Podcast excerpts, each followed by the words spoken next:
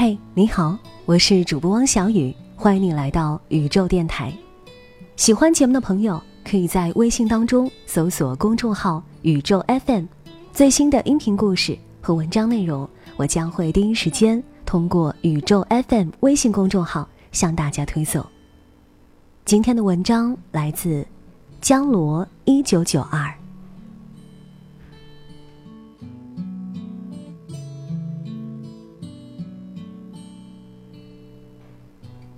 读小学时，我长得不高，坐在第一排，每天吃着粉笔灰和老师四溅的唾沫。去食堂打饭，阿姨最先看到的是饭盒，而不是我。同学爱摸着我的头说：“这是我弟弟。”课间活动玩蹲山羊，做山羊的那个总是我。那段时间，因为矮，我成了别人的玩物，天天被人欺负。因为矮，别人总是戏谑我说：“你这么矮，将来能娶到媳妇儿吗？”因为矮，我常被人取笑，变得越发自卑。难道矮就是一种残疾，可以被人任意取笑吗？妈妈安慰我说：“你不是矮，你只是发育晚。不管将来怎么样，你都得挺胸做人。人一旦自卑起来，无论你有多高。”别人都会觉得你矮。那时年纪小，所理解的发育晚是我还能长高。我很羡慕篮球队的男孩，因为他们活在女孩崇拜的掌声中。我在梦里无数次憧憬：“哇，你好高啊！”这样的羡慕声。可一觉醒来，还是得接受残酷的现实。每每听到。你这么矮，可以去卖炊饼了。这样的话，我的心总是冰冷的。我长得矮，难道怪我吗？初一那年，我喜欢上一位女同学，她很高，很丰满，而我很矮，很瘦小。有时候无意走到一起，感觉就像妈妈带儿子。由于自卑，我不敢表述爱意。有一次晚自习，我传纸条问他喜欢什么样的男孩，他说喜欢体育委员那样的。我又问为什么呢？他回答又高又壮的，给人安全感。说真的，尽管我被戳惯了，磨砺的比同龄人更坚强，但是这话从女神口中说出，却比成千上万句讽刺更尖锐。如果说别人是荆棘，那他就是尖刀，狠狠地插进了我的心。初三那年，女神和白马王子走到一起，两人中考失败，携手去了东莞打工，之后就断了联系。我不知道女神是否过得好，但我知道，自己曾喜欢过这样一个人，他留在我矮小的年纪里，落在我干涸的心灵里。仿佛一朵零落的樱花，我记住了它的美丽，也明白了卑微的含义。那段时间，为了摆脱矮的尴尬，我做了许多努力。我常去操场跑步，有人问我是不是想考体校，我只是笑笑。我努力学习，常常挑灯夜战到深夜。别人问我你是不是想考清华北大，后排的同学不喜欢我。常对我恶作剧，每次上课起立，总会把凳子抽掉，害我摔跤。老师问我怎么了，可我畏惧了，不敢告状。我的怯弱纵容了他们的猖狂。那段时间，我过得草木皆兵，时不时得注意凳子是否还在。因为矮，我渴望很多，比如说爱情。但每个女孩都希望一个宽厚的肩膀，可我给不了。有一次，我跟妈妈诉苦说：“我为什么还没有发育呢？为什么还没有长高呢？”妈妈安慰我说：“你要相信，迟早有一天你会发育的，会长高的。”我知道，我再怎么发育也长不高了，因为我爸爸妈妈都很矮。正因为我矮，我腿短，所以在跑步时我得加快步伐，像阿甘一样拼命奔跑。正因为我矮，所以我得把胸膛挺起，这样才不会被人看矮。正因为我有缺陷，所以我得努力去改变，充实自己的精神高度。仿佛一夜之间，我明白了那些道理。高二那年，我拼进全校前二十，在别人目瞪口呆的眼神中，我成功亮相了。老师们总是开玩笑说：“你看那一匹小黑马又在奔跑。”因为我的优秀，再也没人会轻易的拿我的身高开玩笑，老师也更加关注我了，后排的同学也更加不再恶作剧了。我渐渐明白。你的身高不够，可以用勤奋去弥补。终有一天，别人会因为你的优秀，低下他带有偏见的头颅。有时候，身体上的矮不可怕，精神上的矮才致命。我大学有个同学，别人取笑他矮时，他总是会暴躁，甚至大打出手，给人的印象就是又矮又凶。我很理解他的感受。为了保护自己，所以狠击别人。可实际上，你不是在解决问题，而是在制造麻烦。你骂人打人是痛快，可有没有想过，这只会紧张你的人际关系，并且这也并不能改变别人对你的取笑。当面不敢骂，那背后呢？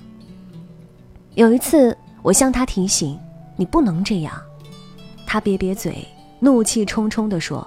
那还想怎样？我又长不高了，也就只有这样呀。我暗叹，兄弟，你是这样，可你不能就这样呀。有时候精神狭隘真可怕，它能让一个矮小的个子的人变得更加渺小，更加自卑。你的谩骂只会让朋友走远，让人越来越看不起。很多时候，别人越是看不起你，你就可能越自卑，然后越沦陷。照镜子的时候，你甚至认不出那是谁了。试问，一个过度自卑的人过的生活会快乐吗？我有一个朋友，她是一个小萝莉，比我矮半个头。与她交往时，别人常常忽略她的身高问题，因为相对于身高，她的修养和教养。更加吸引人。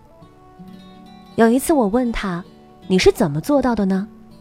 他说：“首先你得承认自己，剩下的就交给穿衣搭配。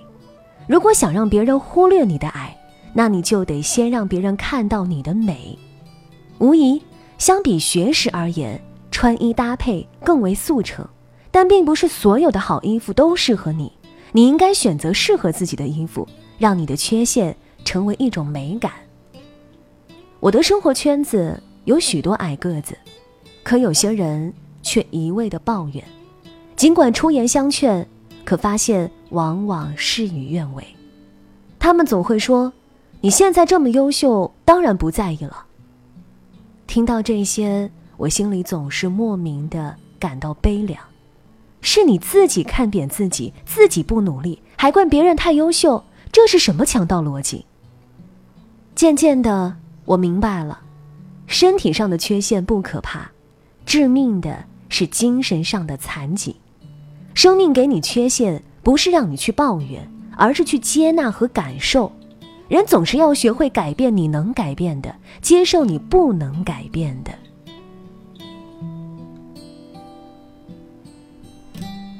二零一五年九月。我坐在枯燥的自习室刷着微博，看见 Peter 丁垃圾凭借着电影《权力的游戏》获得第六十七届美国艾美奖最佳男配角奖时，我的内心感到无比的振奋。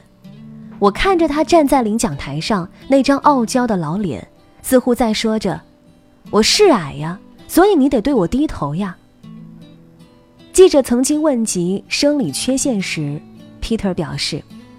我在小时候就知道自己罹患这种病，以后不会长高。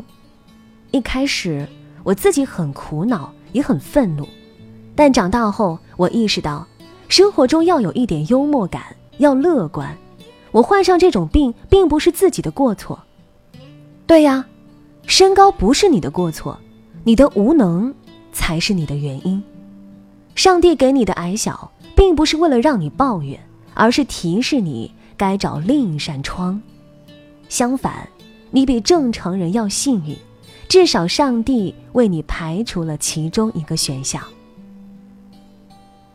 二零一六年三月，我挤在人潮人海的求职大军中，矮小的身高几经让我面试被刷。辗转几座城市，来到深圳，最终进入了一家 IT 公司。可刚进公司，也遇到许多不顺。与我同来的有两个男生，一个女生。公司规定，最后只能留两人。孤立无援的我，四处被挤兑，因为他们都想先让我出局。职场如战场，我并未服软。一周后。公司把实习生两两分派到不同的项目组，与我同组的是高个子男生。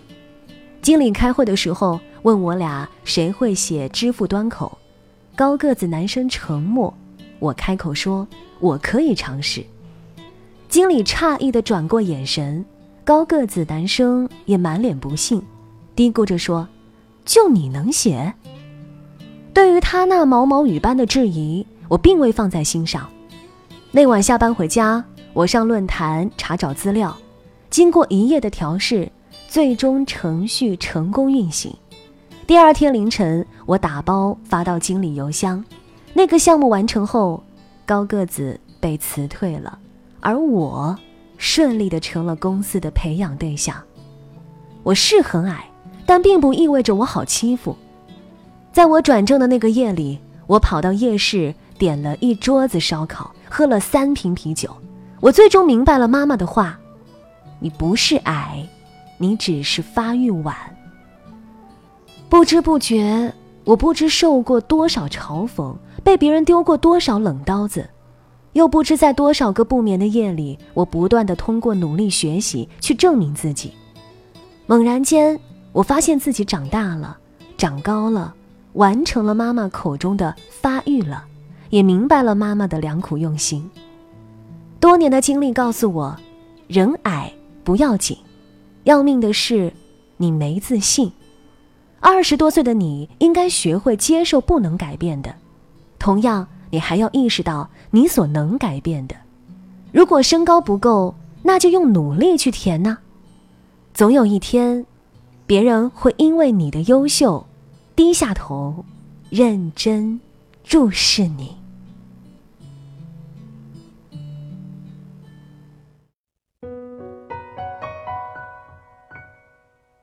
I am what I am，我永远都爱这样的我。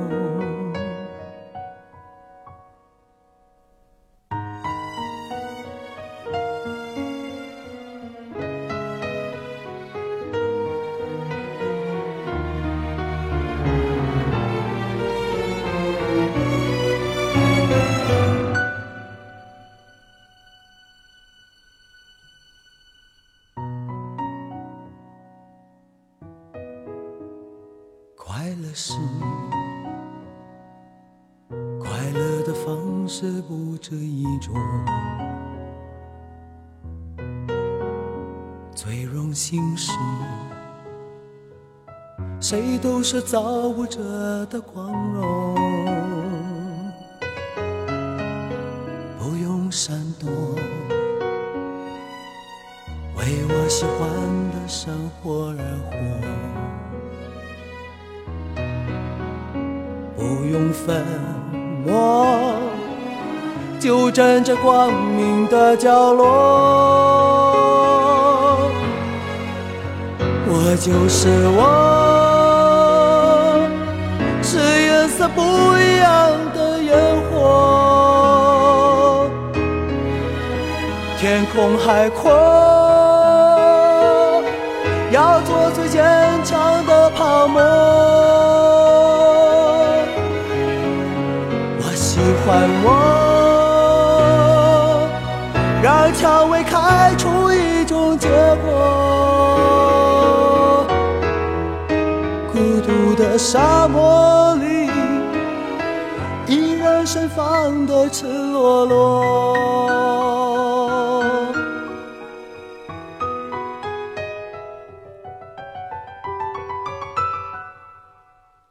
多么高兴，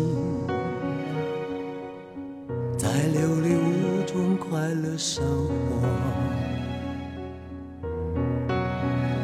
对世界说，什么是光明和磊落？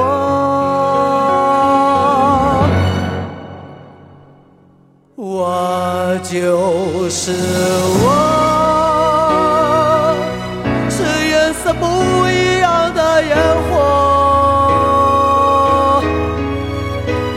天空海阔。要做最坚强的泡沫。我喜欢我，让蔷薇开出一种结果。